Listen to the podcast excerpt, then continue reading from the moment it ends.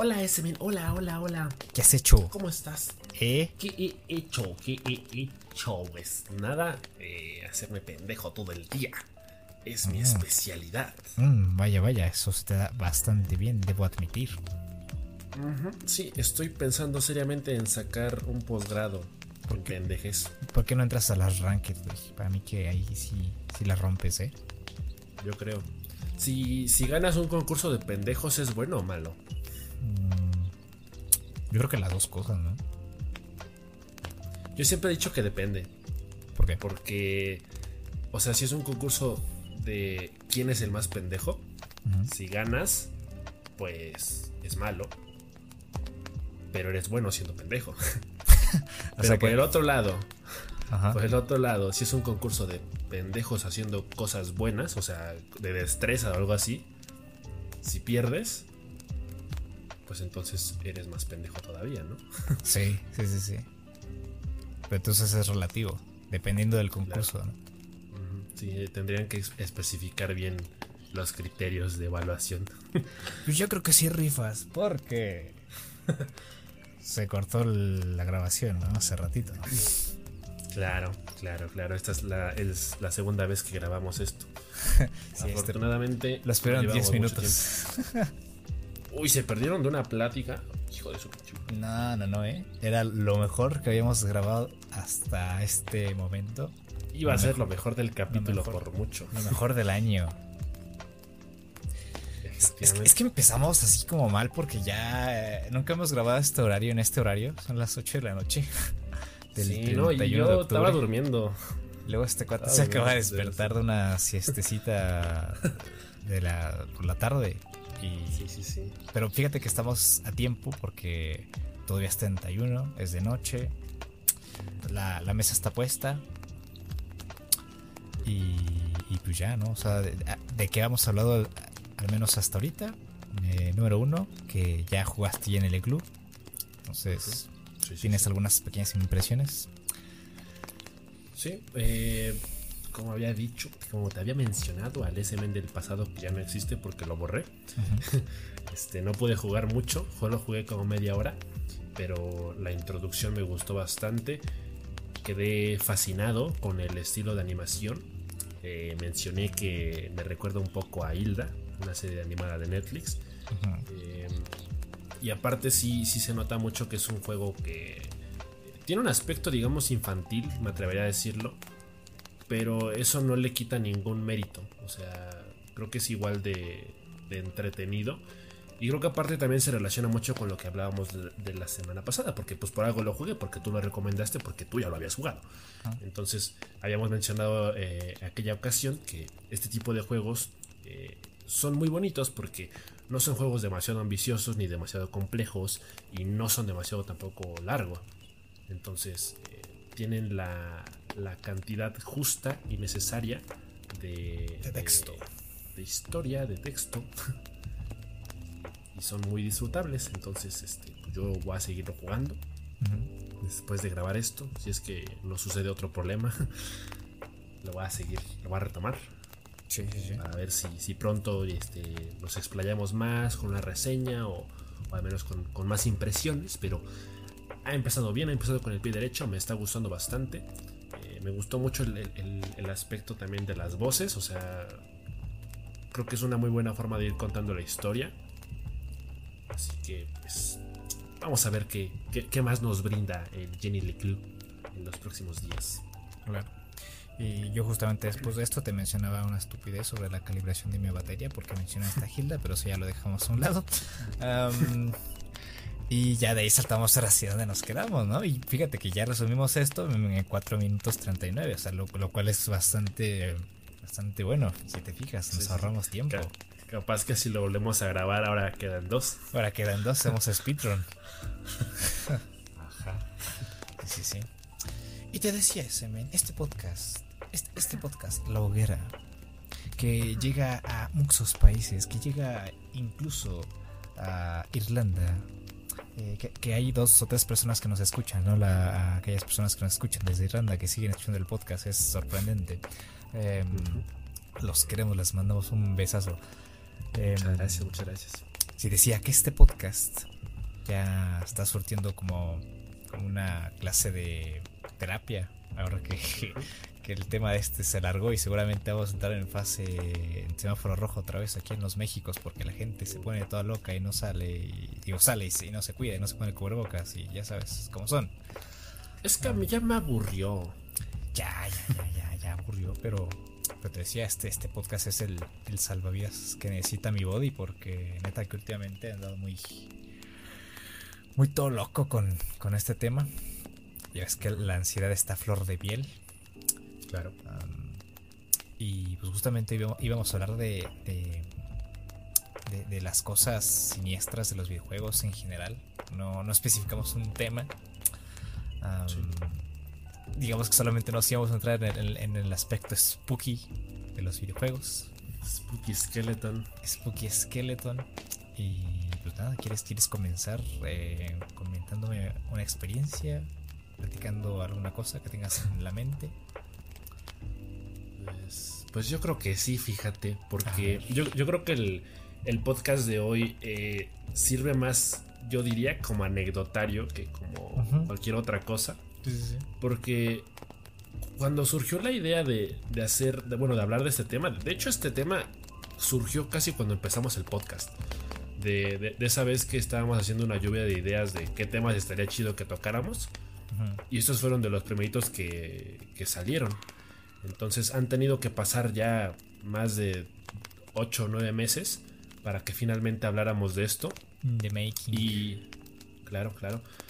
Y al final de cuentas hoy queda como anillo al dedo porque pues es la temporada, ¿verdad? Estamos en octubre, hoy es 31, hoy es Halloween. Feliz Huabulín, grupo Soy Vanessa. Eh, y pues y pues sí, hoy vamos a estar hablando de, de aspectos de terror en los videojuegos en general. Y ustedes se preguntarán, ¿por qué de los aspectos de terror en general y no de juegos de terror en particular? Bueno, porque yo soy un jugador casual, soy poser y soy marica. Entonces, la lista de juegos de terror eh, que yo he jugado a lo, largo de mi vida eh, es muy contada, o sea, son muy pocos juegos. Eh, incluso diría que apenas ayer probé oficialmente mi tercer juego de terror en la vida, que fue el Phasmophobia. ¿En serio? Sí, porque de, allá en fuera, este, eh, en su momento, pues probé el, Five Nights at Freddy's, cuando estuvo el, boom, cuando los youtubers que acosan menores de edad estaban de moda. y, de pronto, pues todo, todo lo, que, lo que veías en YouTube era sobre Five Nights at Freddy's, que si los creepypastas, que si las teorías, y por supuesto gameplays del juego. Entonces, en su momento yo también me, me, embarqué, me quise subir al tren y, y pues terminé probando la demo. Y, debo decirlo que sí, que sí lo pasé mal. Y, eso que estabas tú, tú estabas eh, esa vez que lo jugué por primera vez.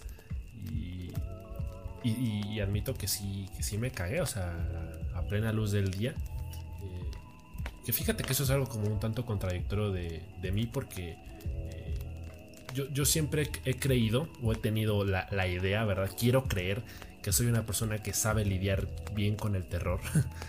Porque no, no me sobreexalto tanto, digamos. O sea, mis, reacciones son más contenidas. Eh, aparte de que igual como que los jumpscares en particular ya no es algo que, que me asusten tanto. Sobre todo en las películas. En los videojuegos diría que, que sí porque hay una hay una parte más interactiva, de, mucha mayor inmersión, Que, que, sí juega un papel muy importante a la hora de, asustarse con ese tipo de cosas que hasta son muy, muy pequeñas, ¿no? Sí. Pero digamos que hoy, el tema estaba más dirigido hacia esos ambientes que nos generaron miedo en juegos que no necesariamente eran de terror. Entonces, por ejemplo, yo, tengo una anécdota muy marcada de, del juego de Spider-Man para GameCube a ver. Porque haz de cuenta que el primer nivel de, Spider-Man para GameCube, eh, que es el tutorial básicamente, es un nivel muy raro. Porque digamos que tiene un. Eh, es, difícil de entender y, más si lo juegas a los 8 años, que fue mi caso. Porque digamos no, te deja muy claro cuál es el objetivo. Entonces siento que es un nivel un poco tétrico porque pues estás en la ciudad de Nueva York, pero no hay nada. O sea, son los puros edificios. O sea, no, no hay mucho más. Y aparte no hay banda sonora en, ese juego. Les digo, en ese nivel en particular. Sí. Entonces eh, todo se siente muy vacío. Claro. Entonces yo recuerdo que me pasaba algo como de que me desesperaba porque no sabía cómo avanzar, no sabía cómo terminar el nivel o cómo completar la misión del tutorial en sí, porque pues no sabía inglés tampoco. Entonces, este, pues no lo entendía. Y, y sí llegaba como ese momento de, de no, no saber a dónde ir y no escuchar nada y no entender nada. Y eso como que me generaba miedo. o sea, era, como estar jugando y al mismo tiempo ya no querer jugar porque no lo entendía. Y, se sentía un poco abrumador, o sea, como eh, esa atmósfera de la nada, de, no hay un objetivo, de nada más es estar dando vueltas y vueltas por, la ciudad. Entonces como que la repetitividad y la ambigüedad del, del, nivel, recuerdo que me provocaba como ese, ese, ese miedo. que afortunadamente más tarde se lo perdí, ¿verdad? Porque pues es un juegazo en realidad. Nunca lo terminé, fíjate. Pero ya más tarde pues pude completar el tutorial y pude pasar a la historia principal. Que ahí sí, para que veas ya eh, estaba mucho más relajado todo. Pero luego había un nivel en el que eh, manejaban un asalto de forma muy dramática y como que se activaban el, sentido arácnido de, Peter Parker. y el control vibraba y, era un nivel muy difícil, o sea, y, para las habilidades que yo tenía para los videojuegos en general en, aquel entonces se me dificultaba mucho. Y el villano, que era el... En, la película sería el, el, que, el, que, mata al tío Ben con la pistola. Me daba mucho miedo. ese güey me daba mucho miedo. Entonces, eh, normalmente ese nivel yo prefería que lo pasara mi hermano, porque yo no, no podía. Sí, sí, sí. Y pues así, esa, esa, es, esa es una de, las que recuerdo por ahí. Fíjate que yo tengo una con el juego de, Toy Story 2 de PlayStation 1. ah, cabrón. Es que, es que no sé si es porque los gráficos de PlayStation 1 pues obviamente eran tan limitados y, y los píxeles en pantalla pues obviamente contribuían a eso. Ah, y entonces los aspectos de, los personajes a veces no eran lo, que los desarrolladores quisieran que fuese. Y eso contribuía a que el aspecto de los bosses del juego fuera así como tétrico. Aparte de que, digamos que por sí mismo, los enfrentamientos a los jefes de ese juego era tú sobre una plataforma y te ponían una música así, este, pues como de persecución o, o a veces así sin sonido, como te pasó a ti con el Spider-Man. Ah, y uno de esos voces es este un robot. Como llegas al, ático de la casa. Entonces al principio no lo ves cuando subes a las cajas. Y, de repente te aparece ahí el, buey. Y te empieza a perseguir y tienes que, esquivarlo. Y ya cuando lo esquivas y haces que se canse tantito para que después este, se dé cuerda solito. En ese momento le disparas tu rayo. Y así te lo tienes que llevar, lo tienes que ir toreando y todo. Pero yo cuando era niño, pues la neta lo percibía como algo, o sea, violento, muy, no violento. me asustaba el aspecto del robot porque estaba enojado, tenía los ojos rojos y, y, pues la verdad es que era un poco tanto difícil vencerlo porque avanzaba cada vez más rápido. Sí, sí. Entonces, fíjate que eso, eso también, ¿no? Sí. O sea, eso es un aspecto que también de pronto está en muchos juegos de que cuando sientes el, miedo de que alguien te persigue. O caja. Eso, eso también como que te pone bajo tensión. Sí, o, el simple hecho de que sabes que puedes morir, que sabes... Ya cuando eres más grande ya sabes que no te vas a morir en la vida real, pero cuando eres niño como que te metes tanto en el juego que se te acercan y sientes que te van a morder la cola, ¿no? Entonces, uh, pues sí está ese, ese, ese valor. Igual había otro jefe que era como un slime verde Ah, que te digo, ahí no sé si era un error del disco del juego o algo, pero se iba el, se iba el, sonido, o sea, no había sonido, o sea, no había música. Y nada más escuchaban los truenos y la lluvia. Y entonces estaba este, este monstruo gigantesco. Que me imagino que, que, sí quisieron darle como ese aspecto tétrico. Ah, porque tenías que. Igual tienes que irlo esquivando. Y te lanzaba rayos así. Este. Como pues como un slime este teledirigido. Y entonces tenías que dispararle y entre, tienes que hacer cuenta que es como tienes que contenerlo en una en una clase de bote de basura. Entonces entre, entre más le, entre más les disparabas más se contenía en el bote de la basura. Y ya cuando después ya que cuando lo mantenías ahí durante cierto tiempo pues ya le bajabas vida. Pero después de que de que lo contenías así como las fases de los bosses entre, entre, como Goku que entre, entre más le, le, pegas más se enoja o más, más te rompe la madre pues acá igual. Igual acá entre, entre, entre, más, más le dabas, más crecía. Y más, más basura absorbía y más crecía y se hacía todavía más, más tétrico. Entonces ahí igual eran, era uno de los jefes que, que me, me, hacía tiritar, neta, o sea, del miedo. Y pues nada, o sea, en general los jefes del, los jefes del Toy Story 2 en el PlayStation 1. o sea, sí. Incluso el oloroso Pete, cuando peleas con él en el avión, junto a un vaquero y un cuate con un martillo. o sea, Entonces Disney no es tan de niños. No, no es tan de niños. Cualquiera que haya jugado ese juego en su infancia me va a entender, yo creo. Y sí, ¿eh?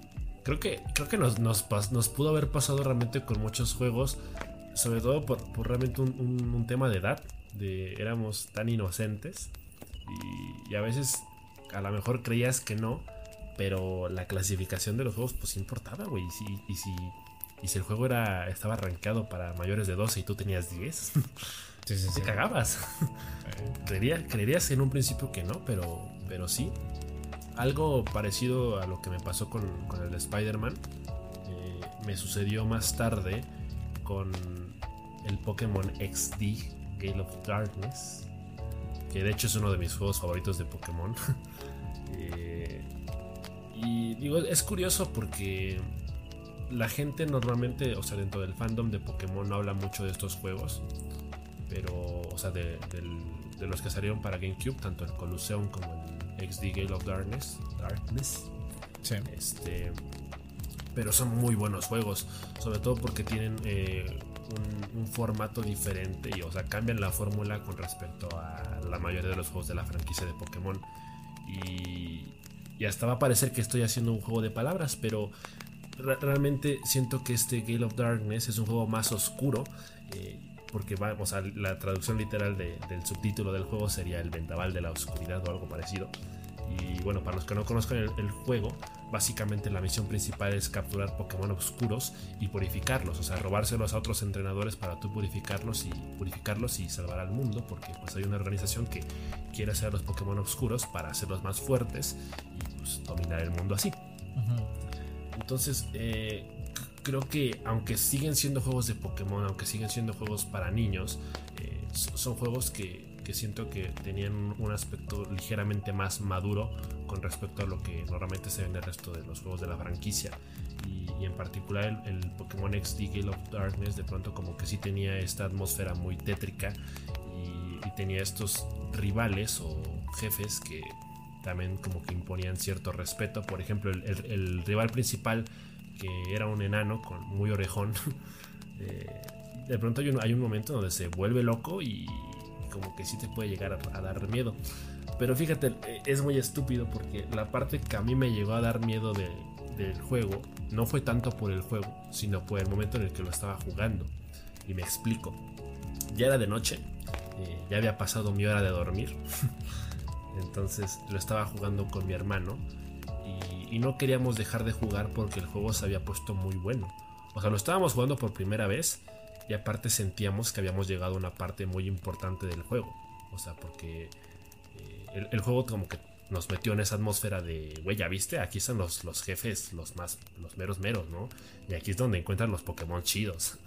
Entonces, eh, por un lado, yo tenía miedo de que mis papás nos fueran a regañar por estar jugando a esa hora.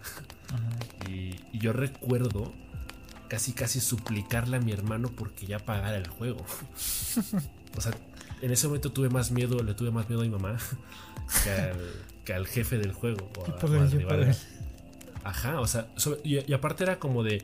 Eh, sé que estamos en una parte importante del juego y sé que estamos en una parte complicada, así que preferiría que guardáramos la partida y la retomáramos mañana. Pero al mismo tiempo estábamos como tan metidos en la historia que no queríamos parar de jugar, pero estaba como ese miedo latente. Entonces, este, definitivamente fue un momento muy tenso para mí, pero que al mismo tiempo recuerdo con mucho cariño porque fueron de esas veces que, que un juego así eh, me unió tanto a mi hermano y aparte eh, que realmente me, me, emocionó. O sea, creo, que ahí fue cuando de plano me enamoré de la franquicia de Pokémon como tal. Eh, por esos momentos del, juego en el, que me daba cuenta de que pues, no, se, no se sentía tanto como para niños, sino que realmente era una, una misión importante. Y, pues así fue mi experiencia con el Pokémon XD. XD. XD. Vaya, vaya. Que ahorita que estabas platicando sobre, digamos, em, tu gusto eh, o no gusto por los videojuegos de terror. A, mí la verdad es que sí me gustan, pero igualmente al final termino sufriendo y, los dejo ya después de un, tiempo. Digamos que una parte de mí los, los quiere jugar, y, otra, parte de mí, pues, es como la parte ansiosa, ¿no? O sea, yo sufro de ansiedad. Entonces es algo contradictorio, ¿no? Que yo esté jugando juegos de terror cuando tengo ansiedad. pero digamos que ese gusto se ve reflejado en muchas otras cosas porque me gustan mucho las películas de terror, me gusta mucho leer a Stephen King. y, y, la verdad es que cuando juego juegos de terror, pues está obviamente el aspecto de la inmersión que es... es no, lo puedes, no lo puedes eliminar. O sea, es e, esa parte de inmersión es la que más te provoca pues, pues el terror, porque en una película sabes que las, no hay tantas variables y que la historia ya está hecha, ya está escrita y va a pasar lo que tenga que pasar. Y acá, aunque igual hay alguna historia, eh, hay muchas variables dentro del juego con las cuales tú tienes que jugar y, o, las cuales tú tienes que evadir entonces, pues te metes en el papel del, personaje y ahí es donde, donde te cagas, ¿no? Entonces, ah, yo realmente sí juego juegos de terror, pero no es como que sea, eh, pues, mi, género predilecto a la hora de, jugar. entonces, pues, sí, sí he llegado a jugar los Resident Evil, eh, o al menos jugué el, el 2, cuando salió ahora la remasterización, me pasé todas las dos campañas, la de Claire y la de, León. he jugado Outlast, he jugado pues, el, otro, el, DLC del, Outlast, el Whistleblower. y, otros tantos. O sea, pero no, no es como que sean. No son más de, más de 10 o 12 juegos de los que he jugado en mi vida de terror, así específicos. pero digo, o sea, el gusto está ahí. Digo, o sea, ya, ya, ya con, el conocimiento y con todo esto en, mente, pues juegos como The Last of Us, pues ya no me asustan. Obviamente, la parte, la parte que, más me da ansiedad es la parte del primer juego, que es donde llegas a, un lugar que está como que sumergido en el agua. Es después, es después de que te caes del elevador, justamente. Ah, que levantas a Ellie y caes del elevador. Y estás como que no sé si el sótano del edificio, no sé. pero unos pisos más abajo y entonces ahí, ahí, te encierran o te quedas encerrado con unos stalkers y con unos chasqueadores y un gordinflón. Entonces, esa parte es un tanto... Eh, la sufro mucho cuando, cuando juego el primer juego. Porque lo que tienes que hacer es encender la luz, la energía. Pero antes de eso eh, tienes que tener ya en mano la tarjeta de acceso para la puerta que tienes que abrir para salir de ahí. Entonces ya que tienes la puerta, digo la, tarjeta de acceso, este tienes que encender el, generador de energía. Y ya ves que esos generadores de energía hacen un ruido que te cagas. Y entonces vienen todos los, infectados. Entonces ya cuando, te, enciendes tienes que salir cagando piñas. Pero en el camino te encuentras con, el bloater, con el, con el Gordinflón. Entonces ahí es eh, correr o morir, porque si no lo esquivas bien te agarra por la boca y ya saben lo que, lo que pasa después. Pero esa persecución sí me, causa, me causa mucha, mucha presión, porque Joel abre la puerta con una calma. pasa la tarjeta y, por atrás viene el blower corriendo y abre la puerta. Tranquilo, tranquilo. Y ves cómo entran las esporas al, este, que estaban en el vacío a la otra sala. Y la cierra así como si nada. Ya está. Ya pasaste esa sección. Pero de una u otra forma sí me, me termina este, generando mucha ansiedad esa parte. Que ya si después lo comparas con otros elementos de, la segunda parte, pues sería el, rey rata, ¿no? toda esta amalgama de infectados este, de la zona cero. Pero de ahí en fuera... Ah, sí, sí, sí. De ahí en fuera digamos que ya, ya es tanta la costumbre de que, con, The Last of es difícil asustarse. pero, pero sí hay otros juegos de Naughty Dog que sí me han generado una, una sensación similar. Uh, en Uncharted 1, cuando te encuentras a, los españoles que eh, recibieron la maldición de, del Dorado, que esa parte, pues, la verdad es que no, me lo esperaba. Yo pensé que de, de primeras en Uncharted, yo, mi primera impresión era de que ya son recompensas y te ibas a enfrentar solamente a soldados, a personas, a recompensas como tú. nunca esperarías que la noche en el museo cobrara vida. Exacto, y, entonces llegas a esta parte. Creo que eran los nazis, no los españoles. Eh, creo que tenían una base, ¿no? había una base ahí. Y llegas como una parte medio laberíntica y, tienes que accionar dos palancas en, orden de para abrir una puerta. Y entonces en esa parte te empiezan a llenar la sala de, esos, este, esos, pues, monstruos, digámoslo así y la sala se pone roja, roja, roja, roja por la, por la luz. Y no dejan de, entrar. Y, pues es que la única forma de salir de ahí es eliminarlos a todos o tener la suficiente suerte de tener el tiempo suficiente de que no te alcancen y abrir la puerta y sellarla. Entonces digamos que esas, esas partes, esas secciones que son así medio claustrofóbicas o que digamos te fuerzan, te, te fuerzan a, a completar una acción sí o sí para salir de ahí y, te ves este pues cargado por, por el número de, enemigos en, en, pantallas son, elementos que sí te hacen, sí, me hacen cagar de miedo, o sea, me provocan esa ansiedad, esa presión en la cabeza. Y sí, ¿eh? fíjate que yo de los Uncharted no me acuerdo mucho, pero sí recuerdo una parte, no me acuerdo en qué juego es, de las arañas hay, un, hay una parte donde se empieza a llenar todo de arañas y de pronto llegan como arañas, o sea, empiezan a ser cada vez más grandes. No me acuerdo exactamente en qué, en qué parte del juego era, pero igual esa parte me recuerdo que también me daba mucha ansiedad. Y, de hecho, ahorita lo que comentaste de, de The Last of Us, yo también pensaba comentar un poco de eso, porque creo que también, eh, pues al final de cuentas sí entra dentro de la categoría del survival horror, ¿no? Entonces, creo que de pronto sí hay partes en las que los chasqueadores sí pueden llegar a dar mucho miedo, pueden impresionar las primeras veces que los ves. Sí. Y, sobre todo justo ese aspecto de, persecución que se puede dar cuando de pronto tienes eh, las probabilidades en tu, en tu contra y muy pocas ventajas contra eh, las oleadas de, infectados o contra los propios loaders o ya estas eh, deformaciones realmente desastrosas que son tanto del primer juego como del segundo, más en el segundo de hecho. Y creo que también te pueden llegar a, meter como ese, ese miedillo. Sí, sí, sí. Pero sí... Es, más el, tema psicológico que otra cosa. Sí, sí, sí, definitivamente.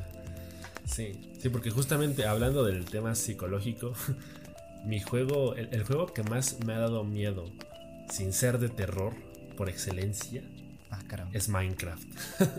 ¿En serio? Minecraft, sí, sí, sí. Sí, porque también recuerdo con mucha nostalgia mis, mis años de prepa, porque hubo una temporada en la que para no si agarré una rutina de, de jugar Minecraft todas las noches, o sea, de que de las 10 de la noche a 4 de la mañana. Y, y realmente eran, eran jornadas muy muy exhaustivas. Sobre todo por esto que ya habíamos comentado en su momento de Minecraft, de ser un juego que de pronto no tiene un objetivo, pero aún así siempre sientes que tienes algo que hacer. Entonces, este, si no estás mejorando tu granja, estás eh, consiguiendo más minerales o estás eh, adquiriendo niveles de experiencia.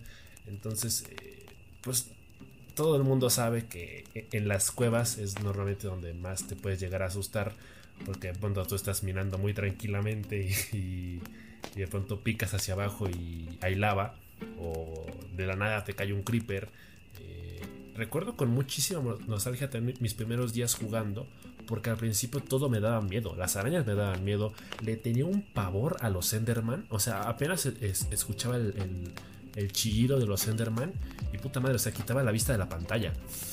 Entonces puedo decir con toda la tranquilidad del mundo que Minecraft es el juego que genuinamente más me ha hecho cagar de miedo en mi vida.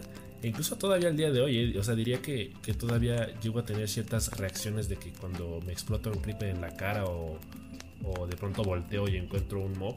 Porque incluso a veces pasa también con el juego que como no cargan bien las texturas, cuando, eh, cuando cambias de, vista o cuando volteas, como que se genera una sombra ahí rara que, que de alguna forma como que nutre este mito del Herobrine y como que en un principio sí te la crees así como de. Te cagas. sí, durante esos años del 2011, 12, cuando estaba esta leyenda de Herobrine, incluso había un mod donde lo invocabas y todo esto. Y, y, no conocíamos del todo el juego, o sea, no sabíamos qué límites tenía, no sabíamos qué. Eh, cuál, era el, cuál eran todos los mobs ni nada, porque pues, era la primera vez que nos veíamos inmersos y nunca habíamos visto tutoriales ni nada.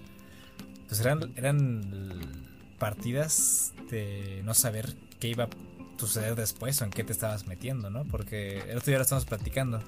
Lo del tema de los sonidos aleatorios en las cuevas.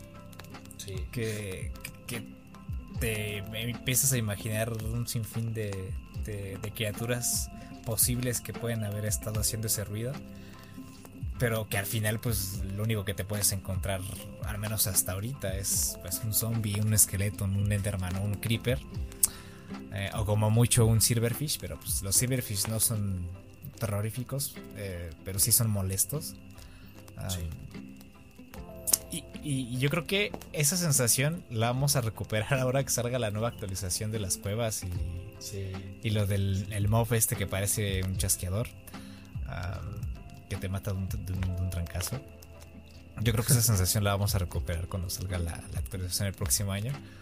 Eh, pero sí, o sea, en general Minecraft durante esos años, eh, incluso todavía, si es que no estás eh, jugando Minecraft con un con lo-fi de fondo, eh, sí. sí, te, sí te genera un poco de repelús ¿no? a la hora de, jugarlo. Y más en la noche o, cuando estás en, las cuevas muy profundas.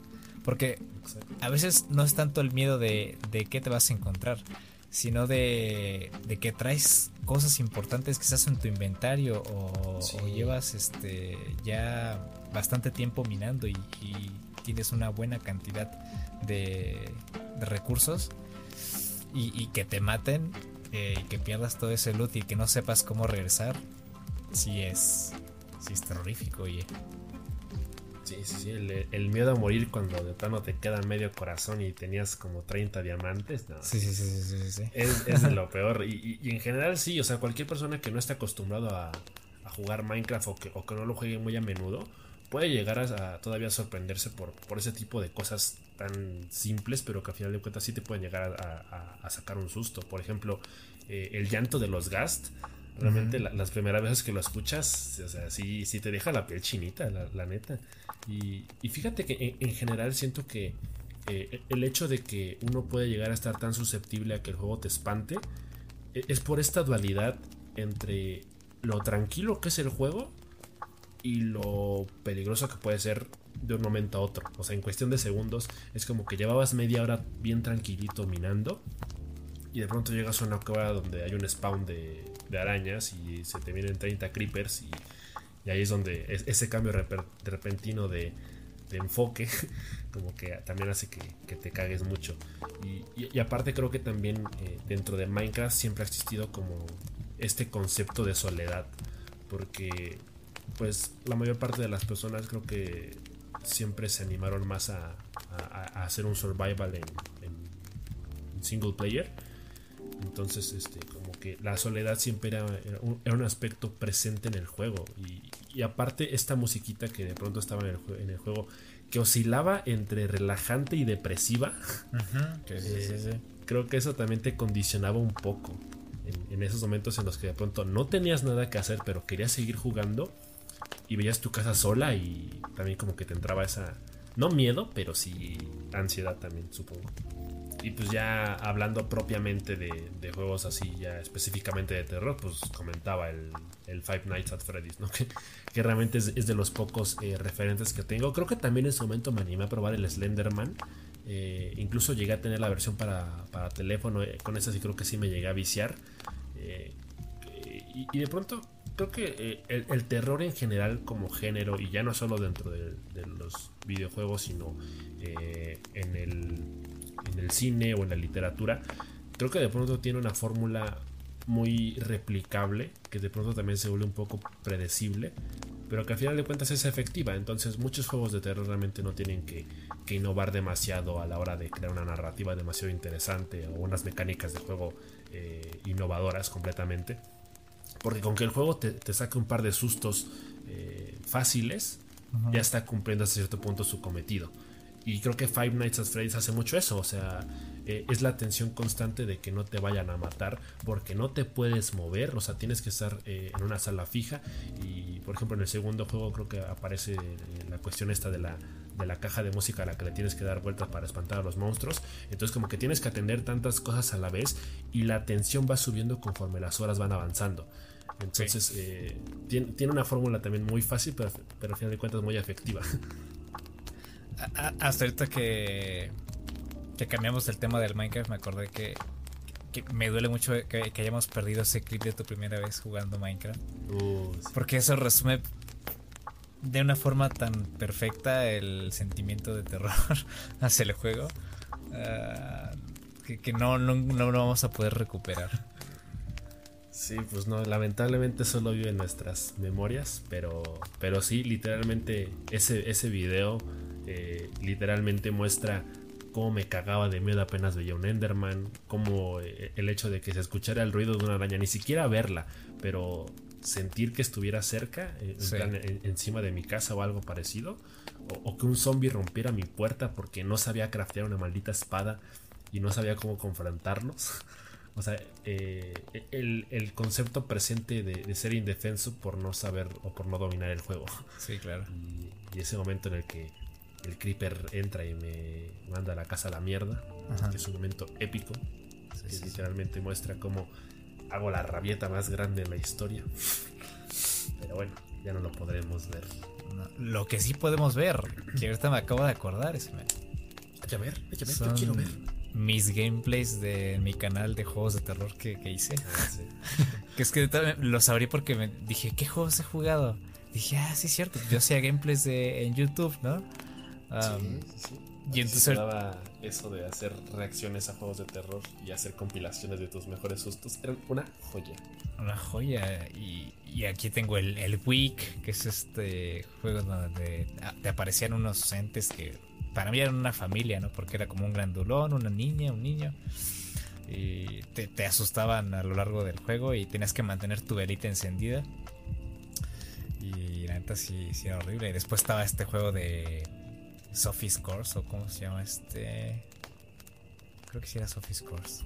Estabas encerrado en una casa y, y, tenías que mantener justamente la luz encendida en todas las habitaciones. Entonces tenías que girar las manecillas, las manillas, para tener el medidor de energía arriba para que no te apareciera esta, esta, esta cochinada. y este. Pero pues a lo largo del juego sí te tiraban ahí tremendos sustos que olvídate. Igual está este de. de que juega con mi hermano, ¿cómo se llama? El Play with Me. Que, que estás en una casa y hay un payaso. Ah, ahí sí me sacaron un susto que te cagas. Os voy a dejar ahí en la descripción del, del podcast la playlist con los gameplays que hice para que pasen el rato durante estos días. muy buenos, muy buenos. Muy buenos, eh. Lo que me acuerdo es que la mayoría de las veces jugaba a esto solo en casa, porque yo aprovechaba que estaban mis papás afuera para grabar los gameplays y, y había veces que me tocaba en la noche. Entonces sí me entraba pues ahí el, el miedillo. Incluso jugué uno de, de uno que le tienes que robar las hamburguesas a un vato. y, y, una parte donde entré por, subí por unas escaleras y el güey me sale por una esquina y casi rompo mis audífonos esa, esa vez. Me acuerdo que, de que me los quité y salieron volando, pegando en el escritorio. Sí, sí, de, de, hecho, eso también como es un aspecto muy presente en los juegos de terror y los, los dispositivos, los controles, los audífonos siempre tienen riesgo de terminar pagando las consecuencias. Ah, se van a la mierda esos, esas cosas. Efectivamente. ¿Llegaste a jugar el Emily Wants to Play? Emily, a ver. No, creo que no. No, no me aparece aquí. Pero es el de. Creo que ya sé cuál dices. Es, es el de que eres un un, este, un, un repartidor de pizza y entras a una casa y pero te quedas encerrado hasta el amanecer, ¿no? Y te encuentras con unos muñecos. Y tienes que aprender a, tienes que aprender a evadir a cada uno de ellos, ¿no? Porque por ejemplo, hay uno que si no lo ves, avanza y se va acercando a ti y llega un momento en el que si se te acerca lo suficiente te mata, ¿no? Y luego hay uno que es un enano o una sombra o algo así. Sí, tenía como el recuerdo vago de, ese juego porque me acuerdo que en su momento también estuvo como muy, muy de moda. Llegué a aventarme muchos gameplays de, creo que del Rubius, cuando jugaba esa cosa. Y bueno, eh, comentando algo mucho más actual, que como ya dije apenas tuve la oportunidad de probarlo ayer. ah, sí, sí, sí. Eh, el Phasmophobia eh, últimamente anda muy de moda porque pues también es, este juego que cumple con la característica de ser un juego social y, que al poder jugarlo con tus amigos y, que tener muy presente la característica de, el audio dentro del, juego, o sea, el, chat de voz dentro del juego, eh, también se ha prestado para, para hacer bastantes streams con tus amigos en, Twitch. Eh, entonces, pues ayer yo lo probé y, creo que me dejó un sabor de boca un poco agridulce, porque eh, el problema fue que yo realmente empecé a jugar sin saber mucho del juego. Solo sabía que era popular, pero hasta ahí. O sea, realmente no había, no había visto gameplays ni nada. Y, y, creo que el juego ayer en particular cumplió con su cometido de, hacerme cagar de miedo. pero no terminé de entender el objetivo del mismo. Sí. Y, y, aparte también hay como que hubo un, algo que nos hizo mucho ruido en el sentido de que no, no supimos cómo activar el chat de voz dentro del juego. Tuvimos que usar Discord para eso. Entonces creo que eso también afectó un poquito la experiencia. Eh, porque pues, supongo que hubiera sido mucho más inmersivo, mucho más realista y mucho más tenebroso el hecho de que realmente por momentos no pudieras escuchar a tus compañeros. Sí. que se distorsionara la voz con el efecto de radio. Sí, sí, sí. Pero... ¿Mande? No, digo, también por eso metí mi cucharota y les puse sonidos en el, sí. en el Discord. y sí, vaya, vaya que, que sí, la, la, musiquita del Dross, güey, te mamaste, o los, los como gemidos que había. sí, les puse gemidos de Auronplay para a ver si se acaban de, de onda. Pero, o sea, eh, eh, eh, yo sí he visto varios gameplays de Phasmophobia y en general, digamos que tienes que, que obtener pruebas de la existencia de un fantasma en la casa, en las casas en las que vas. Digamos que eres una especie de Ghostbuster que vas a a recolectar pruebas, evidencia. Entonces hay diversas herramientas que puedes comprar con el dinero del juego. Entonces haz de cuenta que creo que a ustedes no les tocó el, el que mide la temperatura. No sé si alguno de ustedes lo tenía. no pero alcanzó. Hay, hay, un medidor de temperatura que entonces cuando, cuando baja, creo que cuando baja de 10 grados y cuando va ya acercándose a 0 grados, este, pues digamos que es un indicador de la localización de la presencia que, haya en la casa. Entonces así más o menos vas ubicando dónde está. Y, mientras otro, igual hay otro elemento del juego que es un crucifijo. Si, si, aparece, se lo avientas el, crucifijo y se echa para atrás el fantasma desaparece, creo. Pero em, en, principio es eso, es recolectar este, evidencia del fantasma e identificar sus características, ¿no? Creo que Ayer les tocó un, sombra, un tipo sombra, creo. y creo que también hay otros que son como, como los de... ¿Cómo se llama esta película? Los que se... Los que se manifiestan mediante otros elementos. ¿Cómo se llama? ¿Cómo se llaman esos fantasmas? Como de posesión. Poltergeist. No, Poltergeist. Ajá, que hacen que te encienden la tele o, te mueven las cosas, las manecillas del reloj, no sé. Entonces, digamos que hay diversos, este, pues, digamos, es, de espectros que tienes que identificar. Y pues esa es la, la, la finalidad del juego, ¿no? Que identifiques cuál, cuál es el tipo de fantasma y, y que cumplas tus objetivos. Y ya con eso ganas más dinero, y ya compras más equipo y todo esto. Pero ayer sí, sí, sí, les ganó el. Sí les ganó el terror, ¿eh? Ayer y a Rodo se quedó, la neta se quedó ahí seco en una esquina, güey. Ya no quiso mover nada. Sí, no, en, y pasó las, las dos o las tres veces que jugamos, o sea, de que primero me mataban a mí y a Ponchito. Y a Ponchito y se quedaba solo. Y él ya, ya no quiso continuar solo. Sí, ya no. Pues, yo creo que sí es un buen juego. O sea, creo que todavía podría mejorar o le podrían meter más contenido quizá en el futuro. Sí, sí, sí. Pero de entrada creo, creo que cumple bien eh, su, papel. Aparte, creo que sí está bastante chida esta, esta parte como del misterio. De ir buscando pistas para que nada más sea como me meto esperando a que me asusten, sino también como la parte de, bueno, que, van que me asusten o que maten a uno de mis compañeros, pero le tomo la foto para la evidencia o al menos tengo un registro de, qué tipo de fantasma era o, ese tipo de cositas que le agregan un propósito a, todo lo que estás haciendo. Y creo que por esa parte está, está chido. Que valga la pena el sacrificio de Ponchito. sí, ¿eh? sí, sí, igual hay aspectos visuales, o sea, visualmente está, pues es algo muy básico el juego. O sea, todos los fantasmas creo que tienen la misma animación cuando te matan. Que es que te aparecen dos manos así en los ojos, ¿no? Y, te, luego ya apareces en una especie de, de punto paralelo donde puedes ver a, los demás. en el limbo. Entonces sí, digamos que todos esos aspectos visuales son cosas que se tienen que mejorar. Quién sabe si lo vayan a hacer porque ahorita pues está vendiendo bien, está funcionando bien.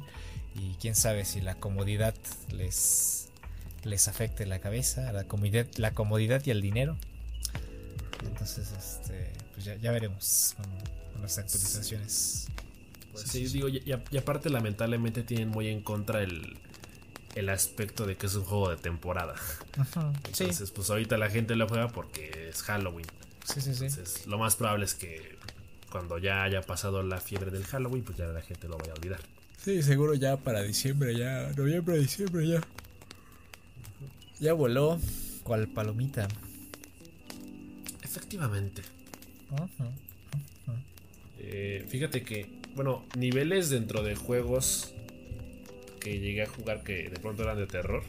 También recuerdo así eh, con mucho cariño eh, los niveles de Mystic Mansion y no me acuerdo cómo se llamaba el otro del Sonic Heroes. Que literalmente te, te metes en una mansión porque pues casualmente queda de paso, ¿verdad? Entonces, eh, básicamente el, único objetivo del juego es, bueno, del nivel en particular, es recorrer la mansión. Pero digamos que el aspecto terrorífico del nivel es que mientras vas avanzando se te aparecen estos fantasmas de calacas o de calabazas, mejor dicho, eh, que de pronto pues, te hacen daño, te pueden bajar vida, incluso a veces si eres demasiado torpe hasta te puedes morir. Eh, y, aparte recuerdo con mucho cariño ese, nivel, sobre todo por la música. Los juegos en general de Sonic siempre, siempre he sentido que tienen muy buena banda sonora. Pero ese nivel en particular sí tiene como esa, esa canción eh, que va a la perfección con, la temporada Spooky, sin, llegar a ser demasiado tenebroso, porque a final de cuentas eh, mantiene la esencia del terror, pero enfocado hacia un público infantil. Entonces como que tiene la dosis eh, perfecta de, de, terror sin que te llegue a dar miedo, pero sí te mete en la atmósfera. Entonces, eh, eso también me pasó en un nivel de Mario Sunshine, en el que llegas al, hotel que está en una playa y básicamente te dicen que el, hotel está embrujado. Entonces, eh, yo, creo que ahí se basaron también un poquito o bastante en el, Luigi's Mansion. Eh, porque bueno, en, lugar de, aspiradora nosotros tenemos un propulsor de agua. Pero pues sí, básicamente te, metes al hotel y te das cuenta de que todo está lleno de fantasmas. Y, básicamente el, jefe final del, nivel es el rey fantasma de Mario. y pues nada, o sea, también como que la, ambientación del nivel, la musiquita y los personajes, como que también te meten mucho en ese mood. Sí. Ahorita me, me acordé de otro juego. Pero, es así como nada más el, el, mood, digamos, como estábamos platicando todo esto.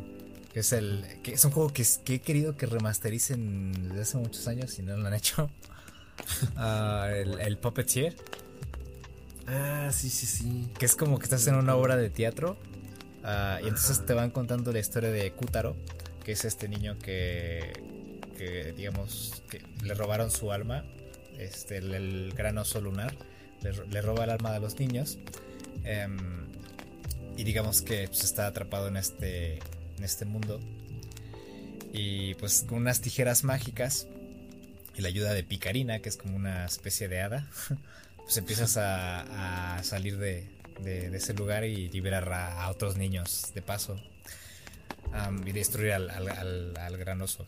Y, es que lo que me encanta de este juego es pues justamente ese aspecto de obra teatral que tiene. Y, y hay una parte que es donde llegas como a una clase de villa eh, halloweenesca. Y justamente ahí te enfrentas como a, personajes con cabezas de calabaza. Y incluso creo que tú puedes eh, agarrar un, power up. Porque en este juego, las, las cabezas que tú te pones son, este, digamos, este, pues, los elementos que van a establecer qué poder tienes. Entonces, si tú te pones una cabeza de araña, suponemos, suponiendo, eh, pues vas a poder colgarte o, lanzar, digamos, telaraña, o no sé, ya no recuerdo bien qué tanta cosa, tanta cosa había. Entonces, obviamente todo depende de la cabeza que tengas y de tus tijeras. Pero en general el aspecto visual del juego, la música de ese nivel, se la pueden buscar, neta, es, muy bueno. De hecho, ese soundtrack es uno de mis favoritos de toda la vida, de, los videojuegos. El soundtrack de Puppeteer. Y sí, es, era uno de esos juegos que, que me encantaba ver de noche y este... Yo veía el Waltruck de Bardock, cuando Bardock todavía hacía, hacía gameplays. y, y, sí, te metía mucho en, ese ambiente, así, este, no terrorífico, pero así en, ese, mismo ambiente que estamos platicando ahorita. También me recuerdo ahorita el, juego de A Hat in Time que no he jugado, pero está más que sonado el tema de que uno de los jefes del juego eh, te cambie todo el ambiente este que tiene en un juego. Porque creo que pasa así como de, ser un, juego regular y pasas de un momento tranquilo a uno donde te aparece, pues se distorsiona toda la pantalla y se pone todo en rojo y suena así, te saturan el sonido y todo. entonces, digamos que son... Sí, sí, sí, te, te, te truquean y y te voltean de nalgas con, esos elementos del juego que nunca te esperas de, un juego como, como A Hat in Time. A ver si lo, pueden, si lo puedes googlear o, ver para que lo veas. de, hecho, creo que lo tengo comprado, eh, si no me equivoco, en, Steam. ¿Ah, sí? O, por lo menos llegó a estar en mi lista, en mi, en mi wishlist. Ajá. Pero o sea, sí, o sea, realmente no, no, llegué a ver mucho del juego, no llegué a meterme mucho en, de qué trataba, pero sí me daba la impresión de que fuera un juego muy tranquilo, con una animación bastante agradable, amigable. Sí, sí, sí, sí. Así que me sorprende que, tenga ese aspecto. Sí, sí, sí, está todo de locos, eh. Todo de locos esa, esa cosa. a, a, todos les brincó, eh. A todos les brincó. Qué curioso, qué curioso. Fuera del, del, bailecito del personaje principal que vemos en todos lados. Que hay una versión de 10 horas, creo. Yo creo que se debe haber convertido en algo casi casi de culto. Sí. Que incluso, ahorita que me acuerdo, hay una versión de Genshin Impact con, con la misma canción del bailecito de esta morra. ¿Sí? Sí, entonces ya la están haciendo competencia. Entonces están ahí las dos bailando. Qué locura, qué locura. Ah. Fíjate que yo, yo tengo una, anécdota, bueno, un recuerdo muy bonito de mi infancia eh, con, el Huabulin, que no, no, tiene que ver con videojuegos, pero eh, tengo el, recuerdo de lo que fue mi Halloween favorito, eh, el único, de hecho, hasta la fecha. Ah, caramba. Porque no sé, no sé por qué, pero de pronto me quedé solo en, en la casa, yo tenía como 10 años. Sí mi mamá habrá salido, creo que mi papá estaba trabajando, no, recuerdo qué pasó, pero estaba completamente solo en, la sala con las luces apagadas. Y me puse a ver el, especial de Halloween de Disney Channel. y, creo que es el recuerdo más bonito que tengo porque de pronto entre los capítulos temáticos de Saki Cody o ¿cómo se llama la otra? Hannah Montana. Y luego pasaron El extraño mundo de Jack. Y para rematar pasaron el, especial de terror de Recreo. Y, y, también son esas cositas que es como que te meten en el ambiente, pero no, no necesariamente hacen que te cagues de miedo. Entonces. Eh, la clásica película del niño y el durazno gigante, ¿no? Ajá, Jim y el durazno gigante. Esa también me acuerdo mucho de esa película. Y pues sí, fue ahí como cuando me, como que me empezó a gustar el, Halloween como, como temática. Ajá. Sí, porque realmente nunca me había gustado mucho la, la, fiesta, nunca me había llamado mucho la atención. Sí. Eh, porque, por ejemplo, yo extrañamente fui un niño al que nunca le gustaban mucho los dulces en general. Y, aparte tampoco me hacía mucha ilusión. Desde niño era raro. Sí, sí, desde la cuna. Raro desde la cuna, Ludwig. Y como que desde ahí siempre se me ha quedado la, espinita de que eh, me gustaría algún día tener la oportunidad de, reunirme con amigos eh, en una tipo pijamada o algo para ver películas de terror o algo así en, un Halloween. Pero pues sí. ¿Tú te consideras fan del Halloween? o sea, yo soy fan de pues del mood y el sentimiento que genera. O sea, porque te digo, a mí me gusta mucho eh, ver películas de terror, leer libros de terror. Ah, entonces he estado viendo películas estos días. Incluso ahorita voy a ver, ahorita que acabe el podcast, voy a ver el final de la serie de Prime Manor, que no he visto. Me lo guardé esta para hoy. me lo guardé para hoy. pero o sea, me gusta mucho eso de, como tú mencionas, como, como ese día que tanto recuerdas de tu infancia en el que viste el especial de Disney Channel. Ajá. O sea, me gusta mucho eh, el tema de aprovechar eh, pues las series, películas, eh, caricaturas especiales que se han hecho para digamos hacerme así como em, pues la noche perfecta viendo contenido este, multimedia de todo lo relacionado con, con, el Día de Muertos y Halloween y todo esto entonces ya ahí me regocijo entre tanto tanto material audiovisual y todo esto y lo disfruto mucho. esa, es la parte que más me gusta del Howlin. Em, el tema de, poder ver películas. Este, incluso tengo ahí un cómic de Archie. Eh, y uno de Buffy, la vampiro, que de hecho voy a leer seguramente este, esta noche. Qué bueno que me acuerdo. Y, pues básicamente es eso, básicamente es eso, ¿no? Este, eh, el tema de, las vibes en, en Howlin sí, creo que es una, es una temporada bonita, realmente. Sí, sí, muy parecido a Navidad, algo así. Sí, sí. Bueno, pues si me disculpas, yo voy a ponerme a jugar Little Detective. Digo, este, Jenny Club. Little Detective. Little People, cabeza de people. Se ve, se ve Little Detective, ¿no? ¿Qué? Creo que es una película. Little Detective. Ajá, de, ah, no sé, te la, que te la sacaste en la cola, ¿qué? No, güey, neta existen. Little Detective, no, no sé. Ah, y hablando de Little, ahorita me acordé. Qué bueno que me acordaste. Qué Little. Qué bueno que dijiste esa palabra. Bendito seas. Me acordé de uno de mis juegos favoritos de terror. Ah, caray, a ver. Se llama Little Nightmares. Oh. Sí, sí, que ya va a salir la segunda parte en febrero. Bueno, la segunda parte no. No, no sé si se llama la segunda parte, pero bueno. Es, es digamos, un plataformero muy similar a Inside. Em, digamos que la historia se va contando conforme vas avanzando. pero, eh, o sea, el ambiente que genera ese juego y lo mórbido que puede llegar a ser con todo lo que ves en pantalla y, el suspenso que te puede generar está de locos. O sea, creo que Little Nightmares es un buen ejemplo de cómo aprovechar el tema del terror en los videojuegos en la actualidad. De verdad, creo que es uno de los mejores ejemplos de cómo em, pues eh, aprovechar el aspecto interactivo y generar una buena narrativa a través de, un juego así tan simple pero eh, efectivo o sea, de verdad creo que es uno de los mejores juegos de, terror que hay hasta la fecha. Sí, sí. Vámonos. Cátedra, cátedra, cátedra de terror. Cátedra de terror, la verdad, sí. Se sacan unos, unos voces y unas criaturas y, y unos este acertijos que tienes que hacer que te que de verdad te, te o sea, esos los juegos. Ese creo que es uno de los juegos que más me pone así tenso eh. O sea, termino con la mandíbula trabada. A mí se me, a se me, me traba la mandíbula seguido. No sé tengo esta condición aquí en la mandíbula que de hecho me tengo que apretar a veces cuando estoy tenso para desaturarla es algo extraño que ya llevo varios años. Entonces con ese juego todo el tiempo soy así y termino así con la mandíbula pero clavada eh.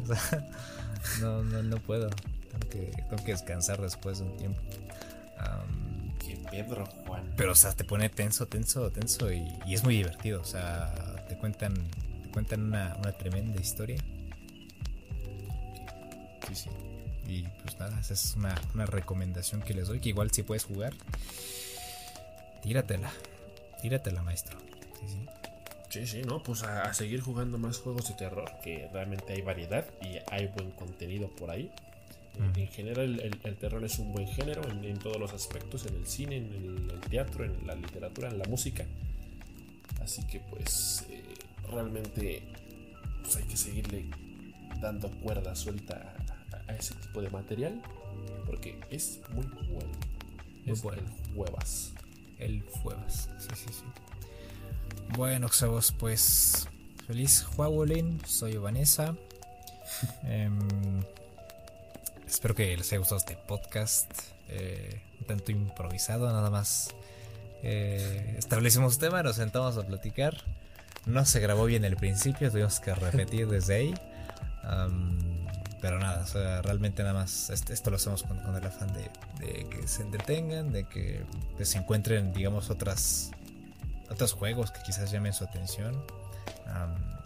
y pues también puedan conocer un tanto de, de nuestras experiencias con esta clase de, contenido. Pero, pero bueno, ahí está, ya soltamos, ya soltamos las, la información. Ya, ya, em, pues ya es noche, ya, ya son las 9, ya es, hora de, de pasar al, al, al, show principal. Que en tu caso es Jenny Leclue y en mi caso es ver el capítulo final de, de Blind Manor.